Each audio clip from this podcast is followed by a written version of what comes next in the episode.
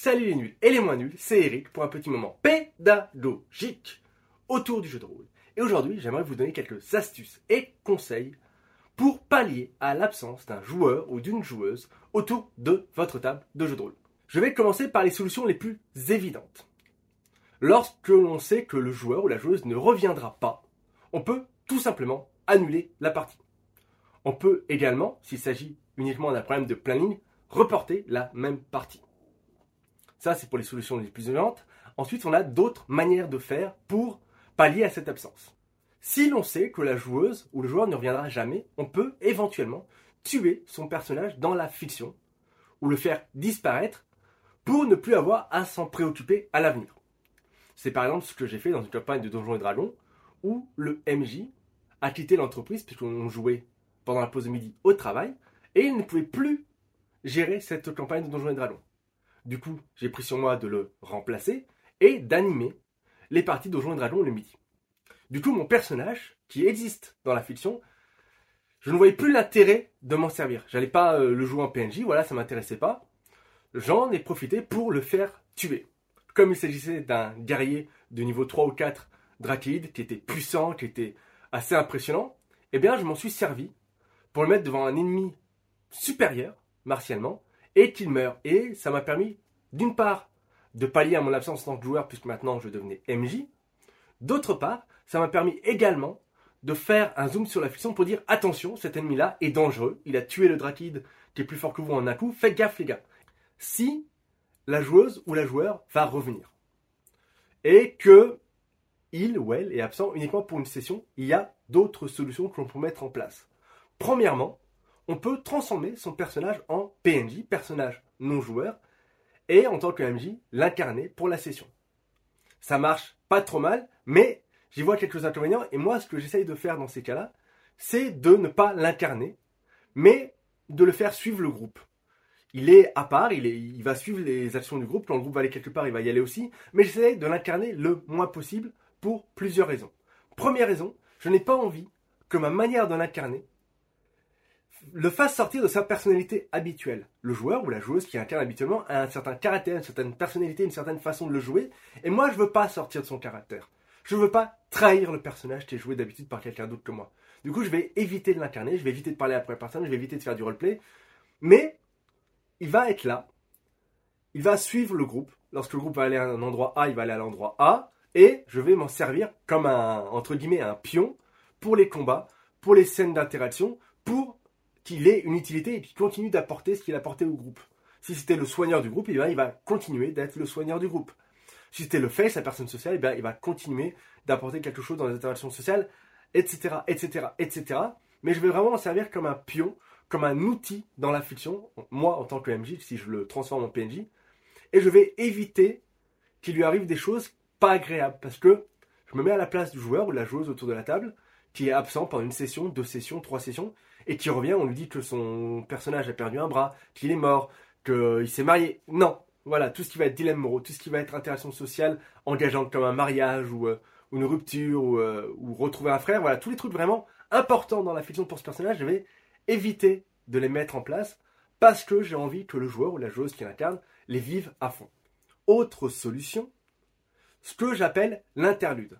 C'est-à-dire que on va continuer la campagne, on va continuer la grande histoire, mais au lieu de traiter les enjeux principaux de cette campagne, de cette grande histoire que l'on vit tous ensemble, tous les joueurs, les joueuses autour de la table avec leurs personnages, et moi en tant que MJ facilitateur, eh bien, on va faire quelque chose en parallèle, une petite histoire. On va par exemple passer la session à faire du shopping pour améliorer son équipement, discuter avec les différents marchands, le forgeron, partir à la, recherche d'une épée magique qui nous servira plus tard à vaincre la liche, qui est le grand méchant de l'histoire. Mais on va pas faire la grande histoire, on va essayer de faire un interlude, c'est-à-dire une session, un one-shot, entre deux scénarios de la campagne, pour meubler, un peu comme les épisodes filler dans les mangas, si vous voyez, ce sont des épisodes qui, qui sont très rigolos, qui sont sympathiques, mais qui n'apportent pas grand-chose à la grande histoire, qui ne font pas avancer les enjeux narratifs.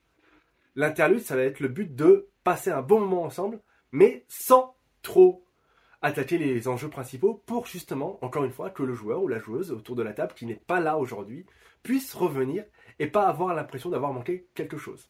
Autre solution, très proche de l'interlude, c'est de faire un spin-off. Eh bien, un tel n'est pas là aujourd'hui, eh bien on va faire autre chose dans le même univers, le même cadre, mais au lieu de jouer vos personnages habituels, eh bien vous allez jouer ces mercenaires que vos personnages ont engagés pour accomplir une mission. Ou alors pourquoi pas, soyons encore plus fous, mais vous allez jouer des sbires du grand méchant et euh, faire avancer les, plans du grand méchant.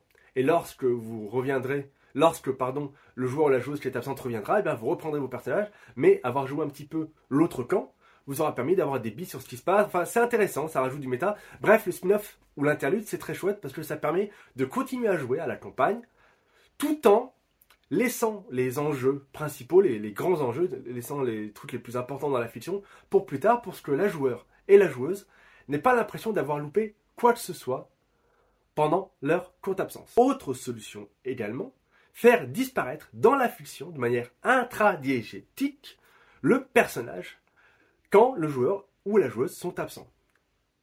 Eh bien, tu n'es pas à la table, eh bien ton personnage n'existe pas dans la fiction. On peut assez facilement, en général, trouver des raisons diégétiques dans la fiction, donc, pour expliquer pourquoi tel ou tel personnage n'est pas là. Si, lors d'une précédente session, il y a eu un combat, eh bien, tout simplement, le personnage va être à l'hôpital, va être à l'hospice pour se remettre de ses blessures, même si c'est quelques points de vie qu'en fait il n'est pas si dommageable que ça, ben on va, voilà, on va, on va raconter que il se remet de ses blessures, qu'il se repose. On peut également proposer au joueur ou à la joueuse qui incarne le personnage qui n'est pas là aujourd'hui une quête personnelle en attendant. C'est-à-dire que lors de la session, il n'est pas là.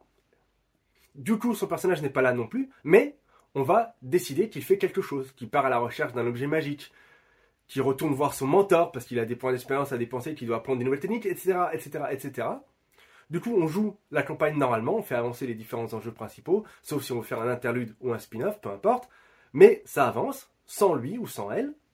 Et on va proposer à ce joueur ou cette joueuse un petit, une petite partie rapide, un MJ, un joueur ou une joueuse, pour démêler les fils de ce qui s'est passé pendant son absence, pendant que les autres jouaient à la campagne. Lui, il avait son petit one-shot, il avait son, sa, petite, son petit coup de projecteur sur son propre personnage.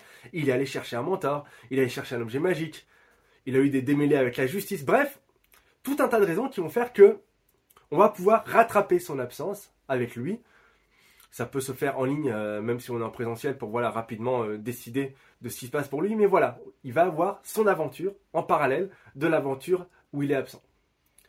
Voilà, c'est tout pour moi. N'hésitez pas, si vous avez des astuces et des conseils sur comment gérer l'absence d'un joueur, d'une joueuse autour de la table, à les mettre en commentaire, c'est fait pour ça. À vous abonner au podcast ou au flux RSS. Et je vous dis à plus et nul